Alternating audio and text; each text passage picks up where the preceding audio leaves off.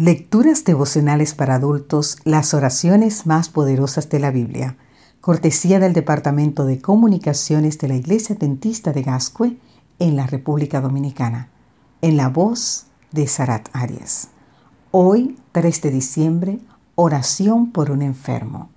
Y aconteció que el padre de Publio estaba en cama, enfermo de fiebre.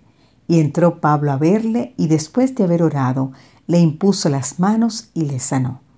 Hechos 28.8. Los náufragos llegaron nadando a la costa de la isla de Malta. Todos se salvaron. Hoy esa bahía es conocida como la Bahía de San Pablo, en recuerdo del hombre que fue héroe de aquella aventura en el mar. En el incidente del naufragio y del desembarco de Pablo en Malta, vemos la providencia de Dios en la vida del apóstol. Sigamos el relato. Los lugareños fueron sumamente atentos con los náufragos. Encendiendo un fuego, nos recibieron a todos a causa de la lluvia que caía y del frío. Como el fuego empezó a extinguirse, Pablo fue a buscar ramas secas y las tiró a la hoguera. En ese momento, una serpiente venenosa que huía del calor lo mordió. La mordida despertó las suplicacias de los lugareños. Pensaron que un criminal como Pablo debía terminar muerto. El hecho de que el apóstol sobreviviera despertó el espíritu supersticioso. Pensaron que era un dios. Pero la vida de Pablo no dependía de las opiniones humanas. Estaba escondida en Cristo.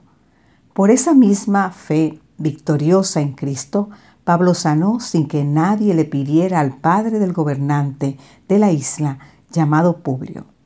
Este había sido generoso con el apóstol, al grado de hospedarlo en su casa. Los cristianos son como el rocío de Jehová, como las lluvias sobre la hierba, las cuales no esperan a varón ni aguardan a hijos de hombres, sino que su bendición cae gratuitamente.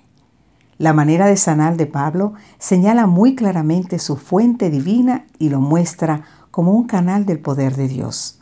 Él ora y luego pone sus manos sobre el enfermo. No hay palabras que les aseguren la curación, pero Dios es invocado y entonces su poder fluye a través de las manos del suplicante.